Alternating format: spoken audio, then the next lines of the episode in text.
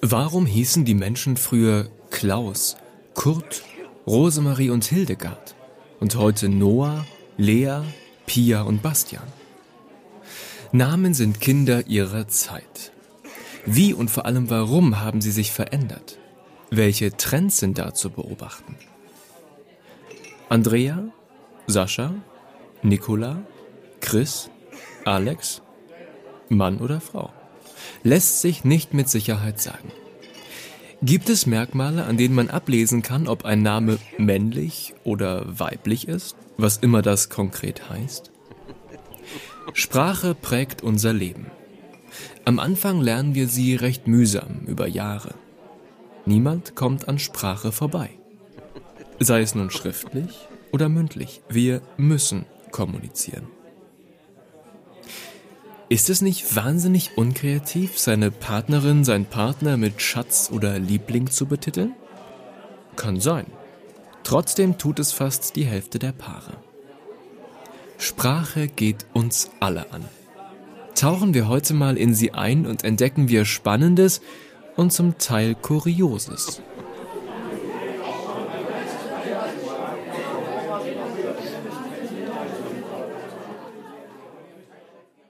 Mainz auf Mainz, der Gutenberg Talk, ein Forschungspodcast der Johannes Gutenberg Universität Mainz.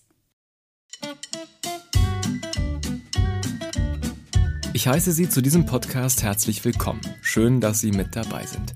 Mein Name ist Daniel Reismann, ich bin der Gastgeber dieser Forschungspodcast-Reihe und zusammen blicken wir auf viele spannende wissenschaftliche Themen und wagen mal einen etwas tieferen Blick in die Materie.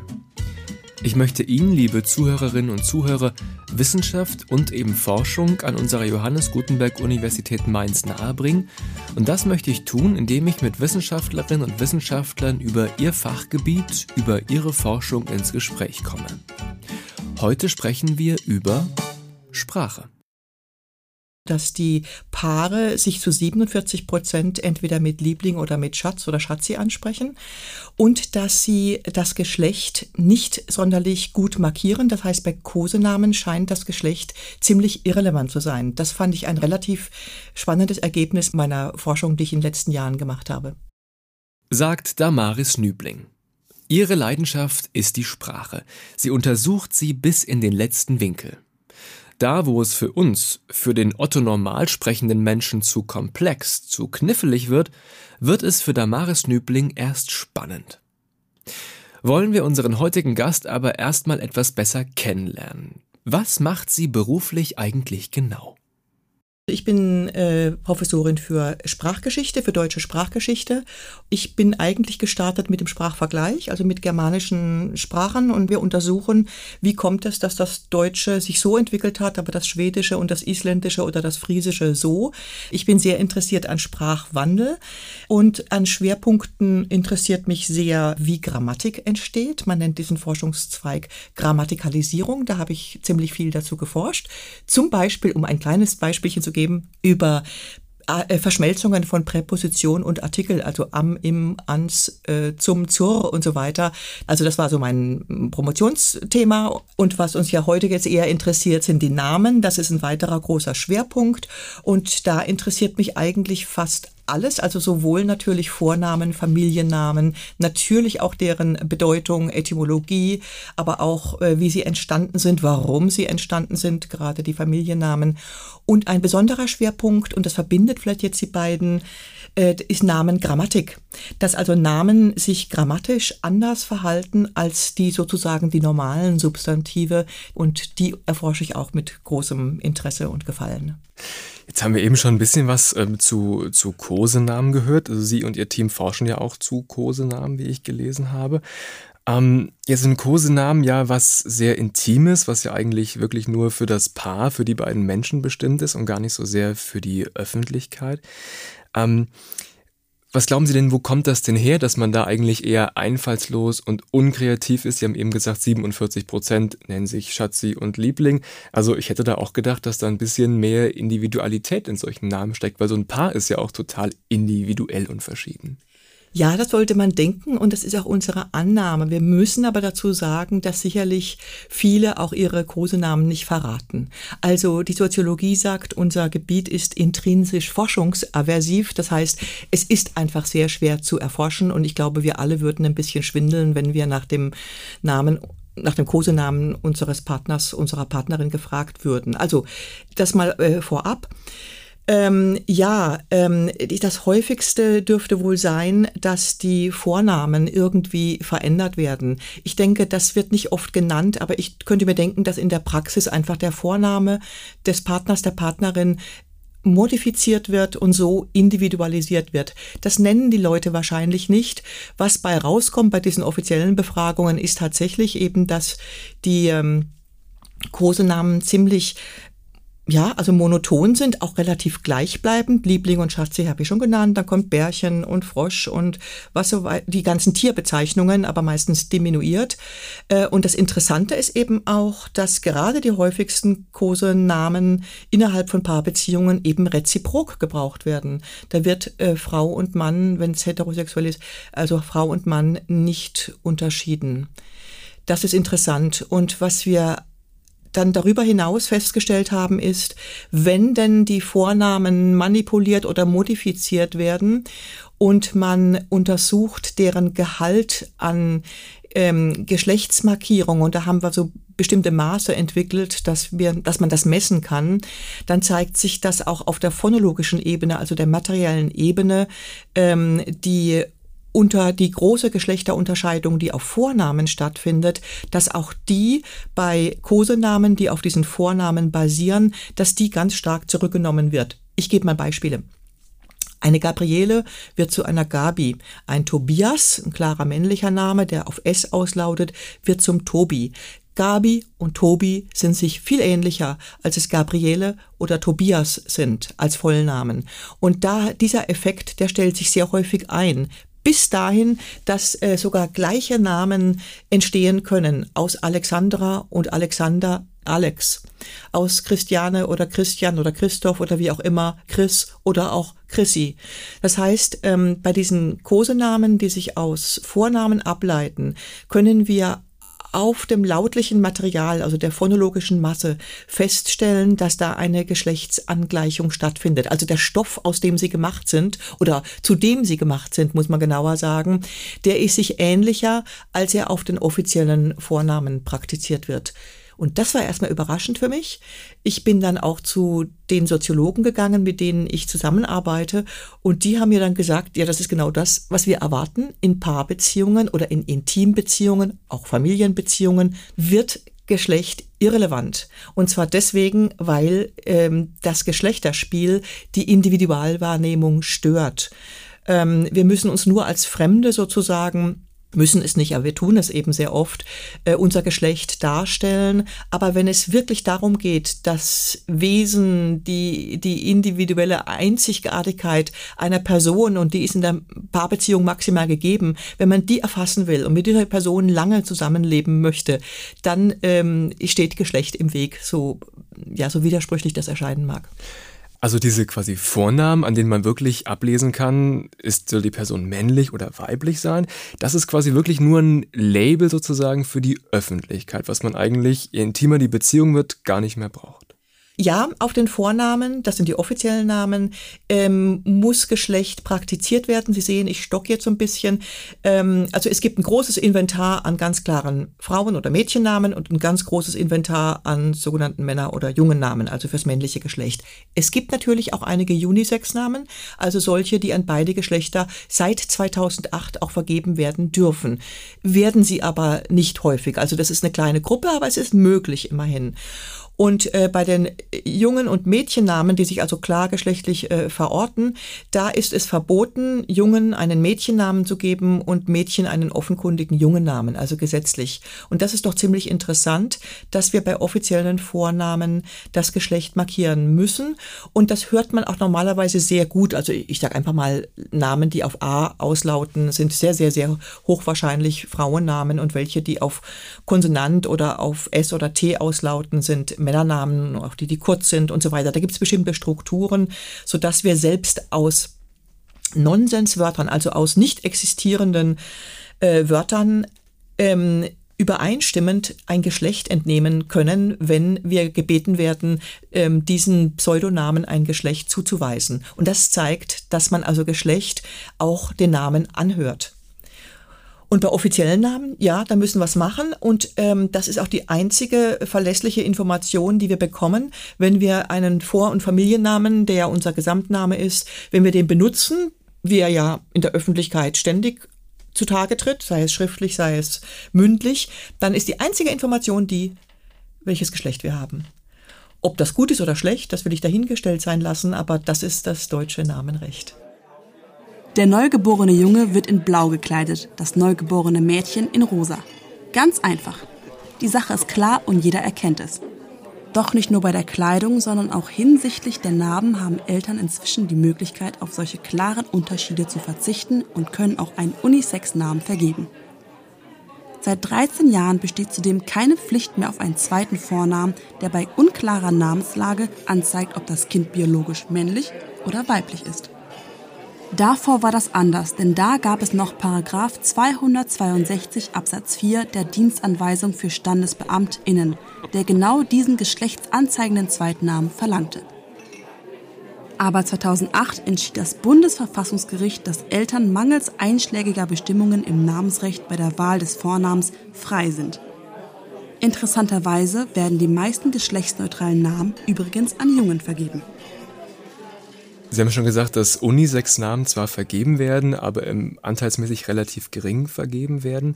Ähm, würden Sie aber trotzdem sagen, es gibt einen Trend dahin, dass man quasi Menschen, wenn sie geboren werden, nicht mehr so sehr in dieses binäre Mann-Frau, in dieses Schema einpressen möchte, sondern auch mit dem Namen quasi halt das Kind braucht einen Namen, man möchte ihn aber quasi nicht in so, ein, in so eine Geschlechtsrolle reinpressen. Sehen Sie den Trend, dass es dahin geht? Auch bei den Vornamen, also bei den offiziellen Vornamen, äh, muss ich ja in eine der beiden Kisten greifen, wenn ich jetzt nicht einen Unisex-Namen nehmen, nehme, der aber noch relativ selten vergeben wird. Da haben wir auch kaum statistische Zugriffsmöglichkeiten, weil es so selten ist. Also die Standesämter nennen uns auch diese Namen nicht. Ähm, aus guten Gründen. Ähm, jetzt, was sich bei den Vornamen abspielt. Also wir müssen ja immer noch in eins der beiden Namenregister greifen. Aber wir haben festgestellt, wenn wir sozusagen diese Namenphonologie, ähm, also die Laute, dekomponieren, sozusagen in ihre Atome zergliedern und einfach mal schauen, aus welchen Lauten bestehen diese Namen. Da lässt sich ein ganz klarer Trend feststellen. Über die Jahrzehnte hinweg, also wir haben nach dem Zweiten Weltkrieg starten unsere Untersuchungen und über die Jahrzehnte hinweg wird sozusagen die lautliche Struktur immer ähnlicher von Mädchen und Jungen. Konkret bedeutet das, dass nach dem Zweiten Weltkrieg junge Namen noch sehr viel häufiger einsilbig waren, dann natürlich auch auf der ersten Silbe betont wurden. Ich sage jetzt mal Heinz, Rolf, Hans und so weiter, aber auch Günther waren 1945, 50 noch sehr häufig. Auf der weiblichen Seite dann Renate, Susanne, Katharina, ähm, äh, Gabriele. Sie sehen bei den Frauen da da dam dam sind es ganz andere Strukturen. Sie sind länger, sie haben mehr Vokale und so weiter. Und im Laufe der Jahrzehnte und das ist jetzt immer nur anhand der 20 häufigsten Namen äh, gemessen werden die jungen Namen länger, die gehen also weg von ihrer Einsilbigkeit. Sie nehmen auch mehr volle Vokale an. Ich sage jetzt einfach mal Tobias, Christian, Michael, typische 70er Jahre Namen. Ähm, also das heißt, die jungen Namen feminisieren, wenn man so möchte, indem Eltern ihren Jungen solche Namen geben, die eher weiblich, also traditionell weiblich klingen. Und umgekehrt bekommen die Mädchen eher kürzere Namen, zweisilbige Namen. Und das, äh, dieser Trend Trend, der ist eigentlich, man kann wirklich sagen, ab 68 kann man also die Konvergenz dieser Namenstrukturen auf Mädchen- und Jungennamen darstellen, beobachten und die entwickeln sich seither also gemeinsam zu noch mehr Kürze. Denken Sie heute an Lea, Lena, Laura, das sind ja sehr kurze Mädchennamen und die Jungennamen sind entweder einsilbig wie Finn und Tom oder eben dann Louis und Leon und Noah eben auch sehr äh, kurz. Das heißt, Mädchen und Jungennamen sind sich, was ihren Stoff, aus dem sie gewirkt sind, betrifft, werden die sich immer ähnlicher.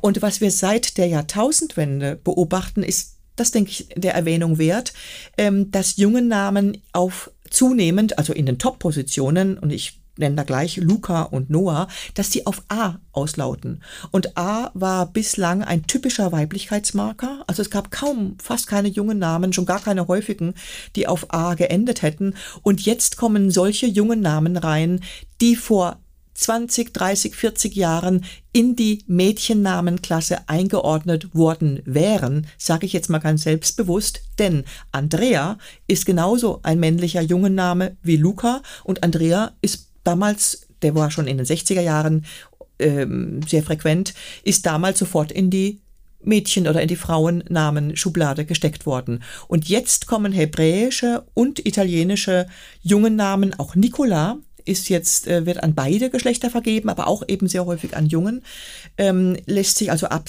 ab, äh, zeichnet sich ab, dass jungen Namen nun so auch, also das, das typischste Weiblichkeitskriterium übernehmen und sozusagen die jungen Namen, würde ich fast sagen, stärker feminisiert sind über die Jahrzehnte, als die Mädchennamen maskuliner wurden. Also immer in Anführungszeichen äh, zu sehen und immer bezogen auf die phonologische Masse, aus denen unsere Namen gemacht sind. Kurz vor Weihnachten wird eine Kaserne in Schweden ein begehrter Ort, um dort ein Amtsgeschäft zu erledigen. Der Sitz des Statistischen Amtes. Eine Abteilung davon ist das Namenbüro. Viele Schweden wollen kurz vor dem Fest noch einen neuen Namen bekommen, um dann ein Namensschild mit dem neuen Namen an der Tür zu haben, wenn der Neujahrsbesuch kommt. Wir befinden uns übrigens im Jahr 1955. Viele Bürgerinnen und Bürger Schwedens sind unzufrieden mit ihrem Familiennamen. Über 20 Prozent der Bevölkerung heißen Andersson, Johansson, Karlsson, Nilsson oder Svensson. Oft werden Familiennamen einfach so gebildet, dass man an einen Vornamen ein Son anhängt. Bis 1901 konnte sich in Schweden jeder so nennen, wie er wollte. Man musste nur zum Pastor gehen und den neuen Namen ins Kirchenbuch eintragen lassen. Fertig. So war es damals, aber auch heute noch ist Schweden ziemlich liberal, was die Namensgebung anbelangt. Dort sind Sachen möglich, die in Deutschland noch unvorstellbar klingen. Ein Land, was Sie anscheinend auch ganz gut kennen, ist Schweden. Die sind ja, was die Namensgebung angeht, äh, viel liberaler als Deutschland. Vielleicht können Sie da mal so, so ein Beispiel geben oder zwei, drei Beispiele geben, woran man ablesen kann, dass die Schweden sich da nicht mehr so in dieses Mann-Frau-Schema pressen lassen wie wir. Ja, also Schweden ist ja nochmal erheblich weiter als Deutschland. Und zwar insofern, als ähm, die ähm, männlichen Namen geöffnet sind für Mädchen und umgekehrt die weiblichen Namen für Jungen. Das heißt, in Schweden ist also darf man jeglichen Namen an jegliches Kind vergeben. Was natürlich gemacht wird faktisch, ist eine andere Frage. Das ist immer ganz klar. Aber immerhin das Namensgesetz ist progressiv und hat also die Geschlechtergrenzen vollkommen aufgehoben. Was in Schweden auch anders ist und was in Deutschland auch ein großes Bedürfnis ist, zumindest was äh, Reaktionen meiner Studierenden und auch vieler anderer Menschen betrifft, dass man sich den Namen selbst vergibt. Das ist ja der Gipfel an Individualisierung, wenn man nicht fremd benannt wird, was ja der Fall ist bei uns. Also die Eltern benennen uns, was den Vornamen betrifft, den Familiennamen erben wir. Und in Schweden ist es so, dass sowohl der Vor- als auch der Familiennamen im Laufe eines Lebens mehrfach gewechselt werden dürfen. Kinder dürfen ihren Vornamen, vielleicht auch Familiennamen, das weiß ich jetzt nicht so genau, aber ihren Vornamen mit Erlaubnis ihrer Eltern durchaus auch wechseln. Wenn sie volljährig sind, auf jeden Fall. Und das zeigt, ähm, dass die Benennung sozusagen den benannten Personen selbst ähm, freigestellt wird. Und davon wird sehr stark Gebrauch gemacht. Das wird auch genutzt in Schweden und dafür gibt es viele, viele, viele gute Gründe.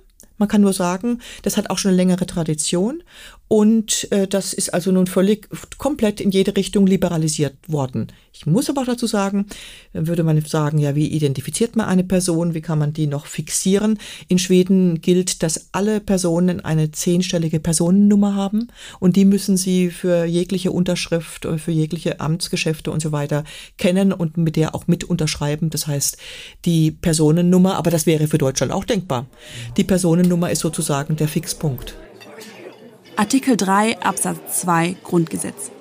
Männer und Frauen sind gleichberechtigt. Der Staat fördert die tatsächliche Durchsetzung der Gleichberechtigung von Frauen und Männern und wirkt auf die Beseitigung bestehender Nachteile hin. Was die Mütter und Väter des Grundgesetzes da 1949 formulierten, war keineswegs eine Zustandsbeschreibung der Situation in ihrem Land, sondern vielmehr war es ein Ideal, welches man ihrer Meinung nach anstreben sollte. Richten wir unseren Blick also mal auf die alte Bundesrepublik. Obwohl die Gleichberechtigung zwischen Frau und Mann nun festgeschrieben war, war sie keine gängige Praxis. In Ehe und Familie bestimmte der Mann. Er konnte auch ohne ihr Wissen ihren Job kündigen.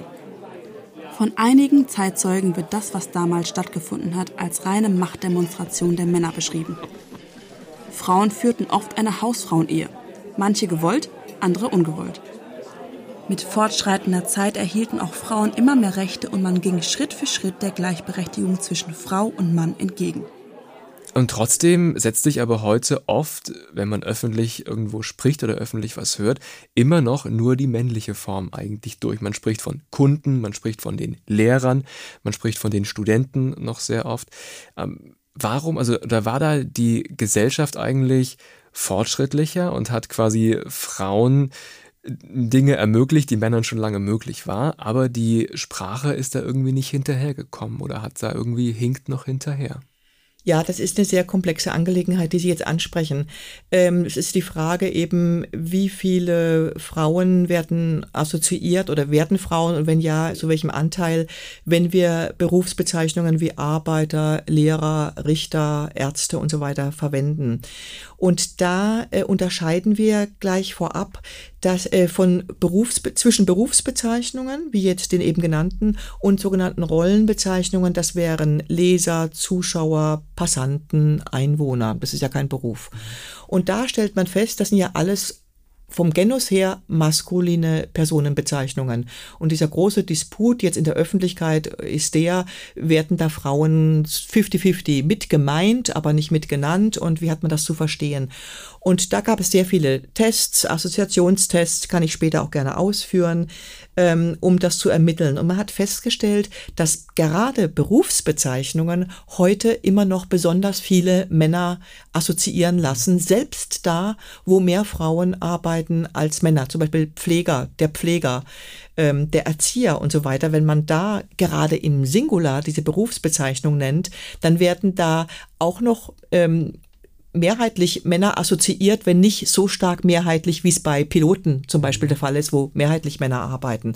Das heißt, Berufsbezeichnungen haftet immer noch ein sogenannter Male Bias an, ein besonders starker Male Bias, der bei Passanten, Einwohnern und so weiter gar nicht in dem Ausmaß zu finden ist, obwohl das auch maskuline Bezeichnungen sind, aber das ist nivelliert.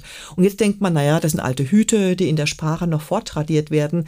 Aber wenn man mal genauer hinschaut, ist Berufstätigkeit Tätigkeit auch heute noch für einen Mann, ich sage jetzt einfach mal gesellschaftlich, wichtiger als für Frauen.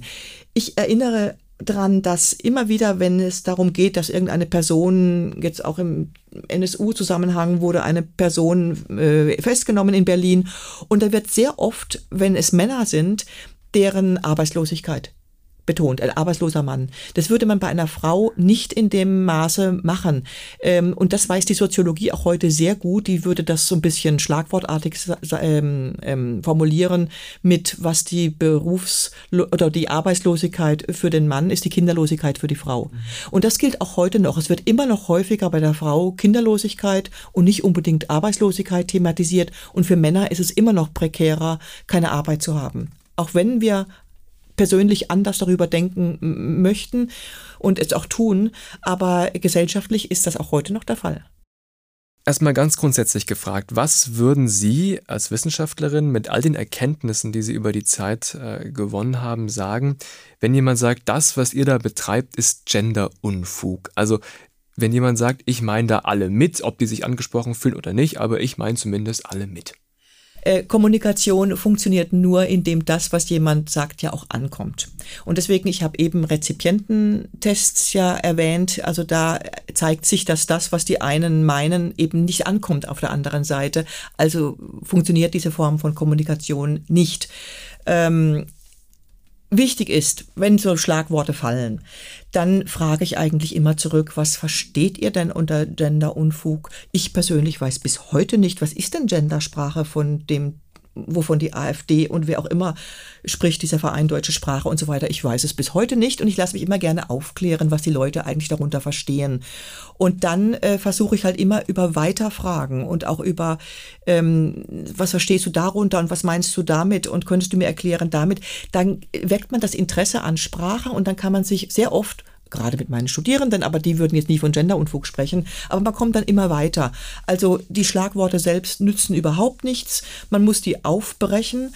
Und äh, wenn Leute wirklich interessiert sind, dann diskutiere ich sehr gerne mit ihnen. Die allermeisten sind aber auch nicht interessiert hier in der Öffentlichkeit. Und dann sage ich immer, es dürfen alle weiterhin so sprechen, wie sie immer gesprochen haben.